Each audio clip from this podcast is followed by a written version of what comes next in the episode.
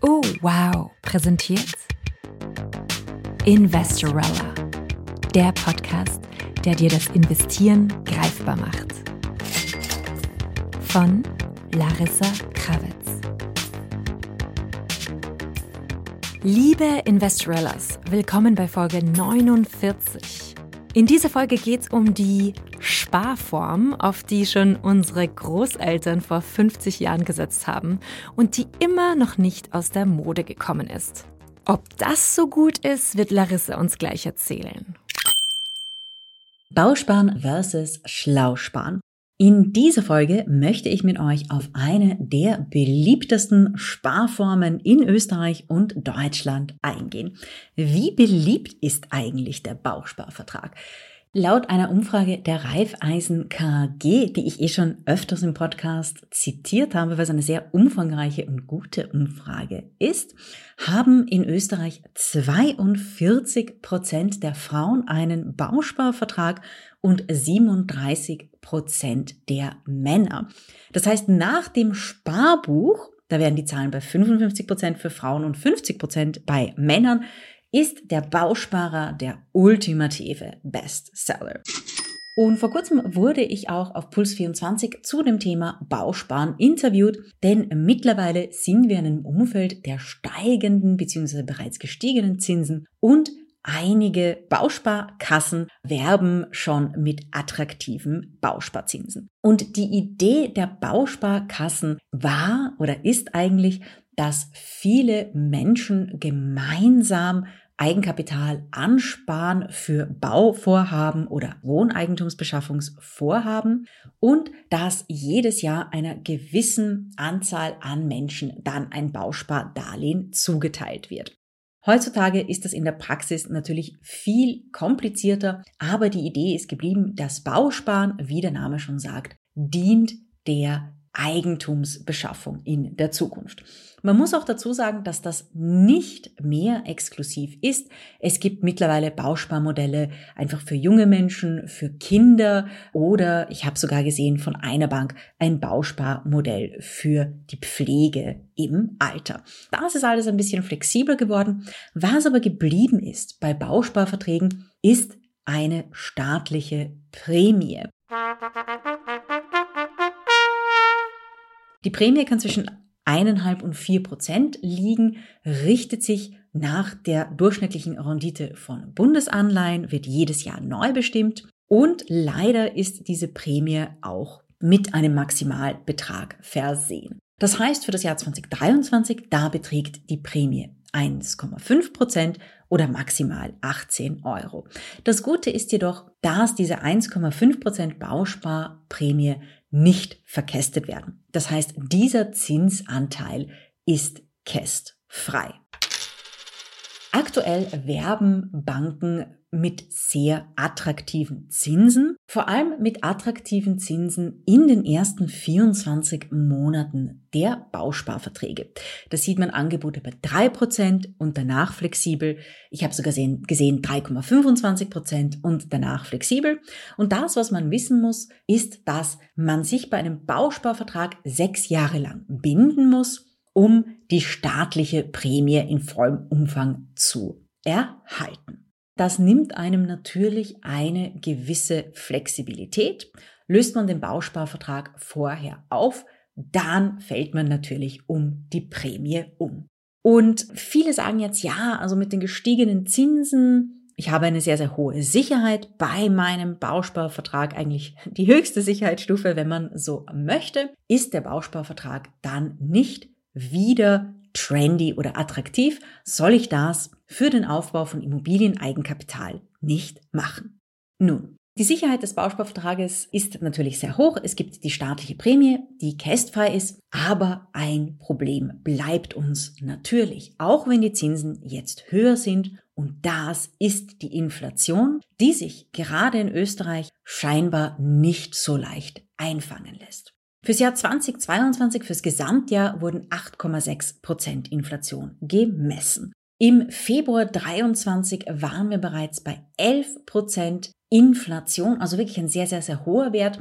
Und wenn ich einen Jahreswert habe von 8,6 Prozent und auch wenn ich im ersten Jahr drei Prozent an Zinsen kassiere, dann habe ich trotz den höheren Zinsen eine gewisse Geldentwertung, die ich verschmerzen muss. Das ist vor allem problematisch, wenn die Inflation noch länger hoch bleibt und ich einfach fix spare, das heißt mit drei Prozent Zinsen, zwei Prozent Zinsen und einer höheren Inflation. Dann habe ich natürlich das Problem, dass das Sparen, ich würde nicht sagen kontraproduktiv, so weit würde ich nicht gehen, aber dass das Sparen finanzmathematisch nicht optimal ist. Nun, die Frage ist, was kann man da machen? Da gibt es ein paar Alternativen und eine Alternative zum Bausparen, eine Alternative, die wirklich schlau ist, möchte ich euch in dieser Folge vorstellen. Aber bevor wir so weit kommen, muss ich natürlich einiges dazu sagen. Wenn wir beim Thema Sparen sind, dann geht es natürlich um Sicherheit. Das heißt, ja, beim Bausparen oder auch bei anderen Spareinlagen, Festgeldeinlagen oder täglich fällige Einlagen, die mittlerweile höher verzinst sind, habe ich tendenziell das Problem der hohen Inflation, die meine Kaufkraft frisst. Wenn ich wirklich eine Rendite haben möchte, die auch einer Inflation von 8,5 Prozent standhält, dann muss ich den Sparbereich verlassen. Das heißt, ich muss zumindest ein bisschen was an Risiko eingehen. Ganz wichtig ist das vor allem langfristig. Denn wenn ich ein oder zwei Jahre bei meinen Ersparnissen ein bisschen an Kaufkraft verliere, ist das nicht so tragisch. Wenn ich aber über fünf, zehn, zwanzig oder 30 Jahre Jahr für Jahr an Kaufkraft verliere, dann ist das wirklich tragisch. Und es ist besonders tragisch, wenn das Menschen trifft, die sagen, ich brauche diese Ersparnisse in Zukunft, um meine Lebenskosten zu decken. Zum Beispiel Pensionistinnen oder Pensionisten, die die Pension antreten, dann einen gewissen, vielleicht eine Abfertigung bekommen oder einen gewissen Sparbetrag auf der Seite haben und sagen, ich brauche diese Ersparnisse, um in der Zukunft mein Leben bestreiten zu können. Und dann ist es natürlich ganz, ganz, ganz schwierig, wenn die Inflation weit über den Zinsen liegt. Und die Alternative, die ich euch heute vorstellen möchte, kann dem bis zu einem gewissen Grad entgegenwirken und ich werde euch auch erzählen, warum. All jene von euch, die in der Investment Starter Academy sind, die bei den Membership Calls dabei sind, kennen dieses Investment bereits, denn ich habe schon sehr oft darüber gesprochen. Die Rede ist von der Wohnbauanleihe. Wohnbauanleihen werden von Wohnbaubanken begeben und sind so ein bisschen, rechtlich gesehen nicht genau, aber finanzmathematisch gesehen so ein, so ein bisschen das Gegenstück zum Bausparvertrag. Denn Wohnbauanleihen sind mit Hypotheken, das heißt am Ende des Tages durch Immobilien besichert. Und Wohnbauanleihen sind ebenfalls staatlich gefördert, aber auf eine andere Art und Weise. Bis zu 4% Verzinsung ist die Wohnbauanleihe kästfrei. Das heißt, wenn jetzt meine Wohnbauanleihe mit 5% verzinst wird, ja, dann muss ich Käst zahlen, aber solange ich bei den 4% bin, muss ich keine Käst zahlen. Und das ist natürlich spannend und es ist vor allem spannend, wenn man höhere Beträge hat, die man sehr, sehr, sehr sicher anlegen will. Denn, wie ich bereits erwähnt habe, der Bausparvertrag, der wird staatlich gefördert aber da gibt es Jahr für Jahr einen Maximalbeitrag, der eigentlich relativ gering ist. Diese Problematik habe ich bei der Wohnbauanleihe nicht. Hier geht es um den Zinssatz. Natürlich sind Wohnbauanleihen auch nicht perfekt. Auch mit Renditen, also aktuell am Sekundärmarkt sehe ich da Renditen von rund 4% bei Wohnbauanleihen. Natürlich, wenn ich 4% Rendite habe bei der Wohnbauanleihe und 8,6 Inflation fürs Gesamtjahr, so wie das 2022 war, oder die 11%, so wie sie aktuell sind, dann habe ich da natürlich auch einen Kaufkraftverlust. Die Wohnbauanleihe hat aber einen Vorteil und der bezieht sich nicht nur auf die Wohnbauanleihe, sondern generell auf Anleihen. Denn das, was ich machen kann, ist, dass ich in Zeiten sehr hoher Zinsen mir Anleihen kaufen kann, in dem Wissen, dass ich im ersten Jahr, vielleicht auch im zweiten Jahr, hoffentlich nicht mehr im dritten Jahr, inflationsmäßig draufzahle, aber, und Wohnbauanleihen laufen meistens so rund zehn Jahre, wenn ich das mache, kann ich mir für eine sehr lange Periode höhere Fixzinsen sichern. Das heißt, Wohnbauanleihen sind besonders dann interessant, wenn man die Marktmeinung hat, also wenn man davon ausgeht, dass durch die höheren Zinsen der Europäischen Zentralbank, durch die höheren Leitzinsen, durch die steigenden Zinsen am Markt, sich die Inflation relativ schnell wieder einbremsen wird und danach die Zinsen auch wieder fallen werden, um die Konjunktur zu stimulieren. Wenn ich denke, okay, das Ganze wird jetzt, die ganze Hochzinsphase wird jetzt zwei, drei Jahre dauern, aber dann kann ich vielleicht sieben, acht Jahre von relativ hohen Zinsen profitieren. Wenn man davon ausgeht, dann sind Anleihen mit hohen Fixzinsen, die man bis zum Ende hält, natürlich ein attraktives Investment und die Wohnbauanleihe im Vergleich zu anderen Anleihen hat natürlich den Bonus einerseits, dass sie sehr, sehr, sehr sicher ist und zweitens, dass sie diesen Cash-Vorteil hat. Nun, wie kommt man an so eine Wohnbauanleihe, wenn man das möchte? Da würde ich sagen, wären wir beim großen, großen Nachteil der Wohnbauanleihe. Man kann natürlich bei Banken, bei Wohnbaubanken direkt eine Wohnbauanleihe zeichnen. Da hat man aber öfters das Problem, dass die Anleihe mit einem sogenannten Agio ausgegeben wird. Hm. Definition. Definition. Das heißt, die Anleihe ist nicht bei einer Nominale von 100, sondern zum Beispiel auf 101,5. Das heißt, man kauft die Anleihe etwas teurer. Das ist dann sozusagen die Provision der Wohnbaubank. Das ist ein bisschen ein Problem. Und dann könnte man natürlich sagen, okay, ich checke mir jetzt eine Wohnbauanleihe am Sekundärmarkt. Ich kaufe mir diese Anleihe an der Wiener Börse. Das geht natürlich, aber leider ist es so, dass der Handel mit Wohnbauanleihen nicht sonderlich aktiv ist.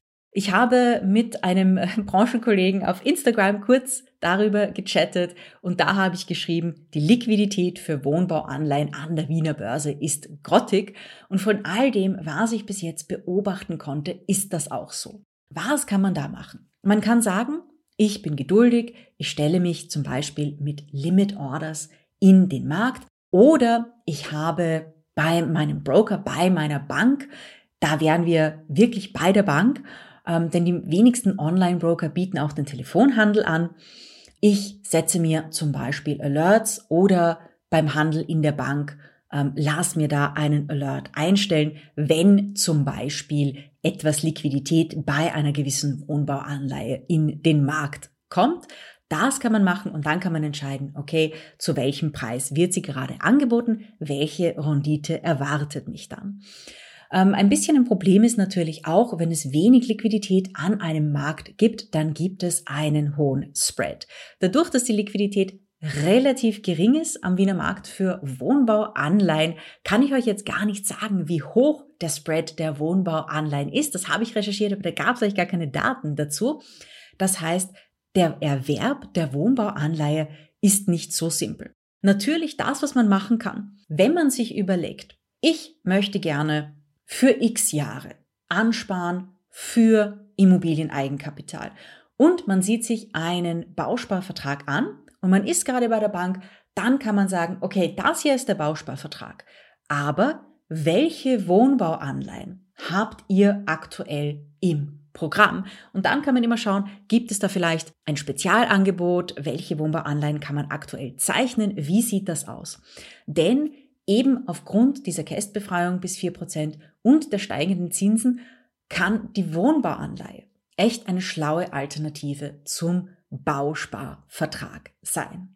Generell muss man sagen, dass bei weiteren Alternativen, und das habe ich schon angesprochen, man ein bisschen ins Risiko gehen muss. Wenn man sagt, ich möchte ansparen, aber ich möchte wirklich die ultimative Flexibilität haben. Ich traue mich über den Bausparvertrag nicht drüber, weil da bin ich sechs Jahre gebunden. Wenn ich den auflöse, das ist wieder kompliziert, dann bekomme ich die Prämie nicht, etc. etc.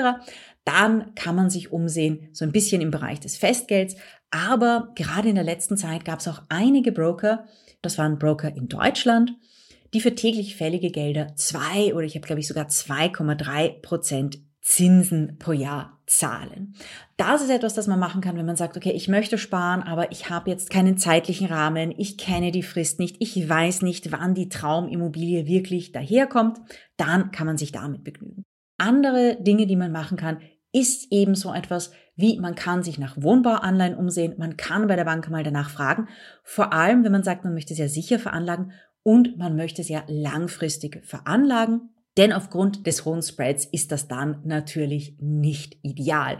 Das heißt, ich würde mal sagen, das meiste bekommt man aus so einer Wohnbauanleihe raus, wenn man sie wirklich bis zum Ablauf hält.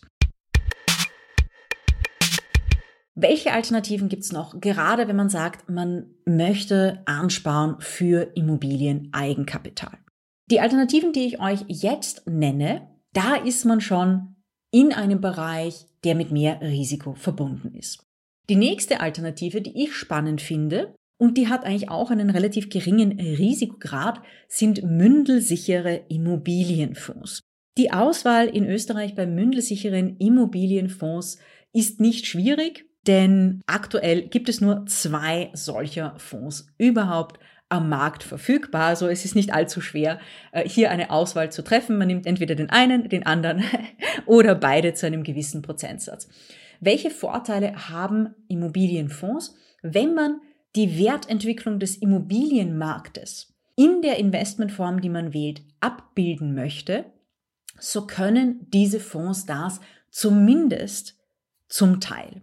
Also das wäre eben auch eine Alternative, wenn man sagt, da und äh, wenn man zurückschaut, also historisch gesehen, in den letzten rund 10 bis 12 Jahren, wenn man hier vergleicht, wie die Sparzinsen waren und wie sich diese Immobilienfonds, gerade auch die mündelsicheren Immobilienfonds entwickelt haben, dann hatten die eine bessere Entwicklung und gerade jetzt in den Zeiten der sehr, sehr niedrigen Inflation hatten sie in den meisten Jahren eine bessere Entwicklung als die Inflation. Das heißt, da hat man noch ein bisschen was dazu gewonnen. Ganz klar, Immobilien gelten aufgrund der Mietverträge, die inflationsgesichert sind, als eine Assetklasse mit einem impliziten Inflationsschutz. Ganz klar ist auch, dass in Zeiten der hohen Inflation, so wie wir es jetzt haben, an diesen Verträgen natürlich ein bisschen gerüttelt wird. Ihr habt natürlich in den Medien mitverfolgt, Mietpreisbremsen, Mietpreisbegrenzungen, maximale Mieterhöhungen pro Jahr.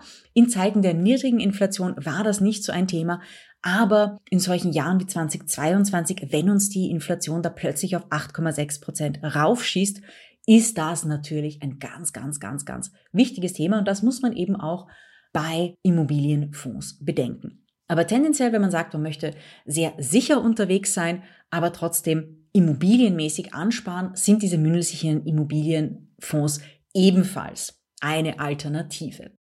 Eine andere Sache, die es auch gibt, und das ist eine Alternative, die zwar sehr, sehr, sehr gute und sehr, sehr hohe Zinsen zahlt, aber auch mit dem dementsprechenden sehr hohen, das muss ich hier dazu sagen, Risiko verbunden ist. Das sind sogenannte Immobilien-Crowdfundings, also diese Nachrangdarlehen, Investments. Die haben sich in den letzten Jahren als sehr populär erwiesen und ich glaube, dass es auch dem geschuldet ist, dass sehr viele, gerade Privatinvestorinnen, eigentlich das Risiko solcher Projekte nicht verstanden haben. Denn es ist ganz klar, wenn man sieben, acht, neun Prozent Zinsen pro Jahr bekommt, dass dem natürlich auch ein sehr, sehr, sehr hohes Risiko gegenübersteht.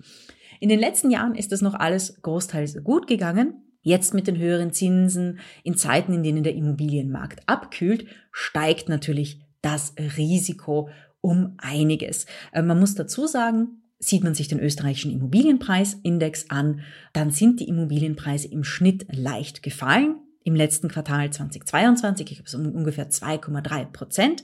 Das heißt, es ist natürlich viel schwieriger, Wohnungen zu verkaufen, wenn man neue Immobilienentwicklungsprojekte macht.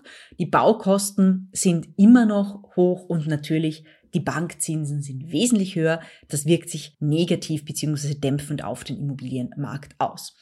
Nichtsdestotrotz gibt es auch in diesem Immobilien-Crowdfunding-Bereich einige wirklich sehr, sehr hochwertige Projekte.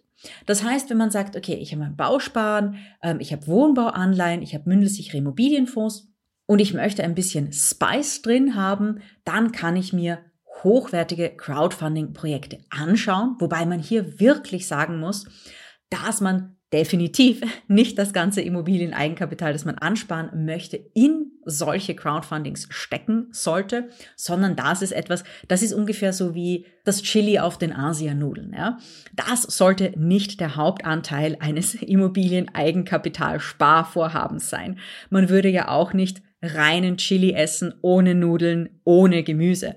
Gibt vielleicht Leute, die das machen, aber das ist definitiv nicht massentauglich und wohl mit sehr, sehr, sehr, sehr viel Schmerz verbunden.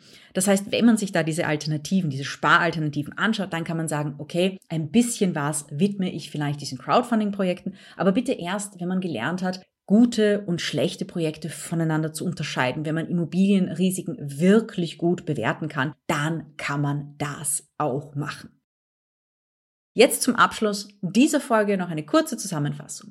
Bausparzinsen, ja, sie werden höher, aber bitte darauf achten, denn einige Banken werben mit hohen Zinsen, aber die Angebote, die ich aktuell sehe, das sind hohe Zinsen in den ersten zwölf Monaten und danach variable Zinsen. Das heißt, da weiß man nicht wirklich, okay, ja, was kommt denn danach für die weiteren fünf Jahre meines Bausparvertrags. Eine Alternative, die wir uns angesehen haben, war natürlich die Wohnbauanleihe, die einige Vorteile hat, aber in der Abwicklung kompliziert ist. Dennoch, wenn man sich für einen Bausparvertrag interessiert und sich denkt, okay, na, ist das vielleicht spannend für mich und in der Bank ist sich Angebote anzuschauen, dann schadet es nicht, auch einmal nachzufragen, hey, welche Wohnbauanleihen habt ihr aktuell im Programm? Denn die haben auch einige Vorteile. Für das relativ flexible Sparen wenn man wirklich kein Ziel hat, wenn man sagt, oh, vielleicht spare ich ein paar Monate, vielleicht spare ich ein paar Jahre, ich weiß es wirklich nicht, dann seht euch einfach an die Sparangebote, die einige Broker aktuell haben.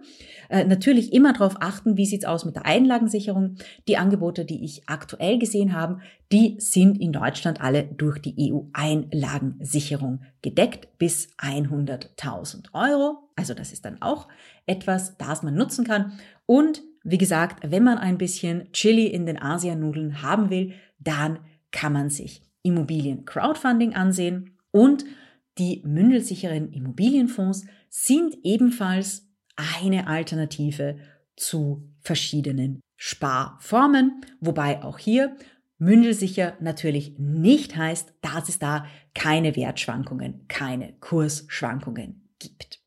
So, ich hoffe, ich habe euch jetzt einige schlaue Spartipps mitgegeben. Ähm, es gibt einige Plattformen, auf denen man Sparangebote vergleichen kann. Durchblicker zum Beispiel hat einen Zinsvergleich für täglich fällig und für Festgeld.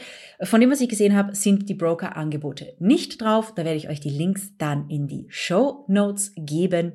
Und das nächste Mal, dass ihr bei der Bank seid, um euch einen Bausparvertrag anzusehen, dann könnt ihr natürlich auch überlegen, wie es vielleicht mit einer Wohnbauanleihe aussieht. Ich wünsche euch viel Erfolg, viel Spaß beim Investieren und für alle, die sagen, oh, ich bin absolut auf der sicheren Seite, dann wünsche ich euch viel Spaß beim schlauen Sparen. Das war Folge 49 von Investorella. Wenn dir unser Podcast gefällt, dann vergiss bitte nicht, ihn zu teilen und über ihn zu sprechen. Sharing is caring. Über eine Bewertung auf Apple Podcast oder auf Spotify freuen wir uns natürlich auch immer. Wenn du aber noch mehr gute Podcasts hören willst, dann empfehlen wir dir heute den Podcast Jeans Welt aus dem Oh Wow Universum. Und zwar Folge 43 mit Sophia Süßmilch. Da stelle ich der bekannten Künstlerin die Frage, was eigentlich gute Kunst ist. Ich glaube ja, dass es äh, radikal subjektiv ist was man gut und schlecht findet. Es sind halt so verschiedene Systeme, was funktioniert auf dem Markt, ne? Und automatisch ist ja ganz oft, was im Kapitalismus funktioniert, das muss ja irgendwie gut sein, sozusagen. Ich kann mich auch nicht davon freimachen. Ich kann mich nur so ein bisschen drüber stellen. Wir wünschen dir viel Inspiration und wir hören uns wieder nächste Woche. Investorella, der Podcast, der dir das Investieren greifbar macht. Von Larissa Krawitz. Dieser Podcast wurde präsentiert von Oh, wow!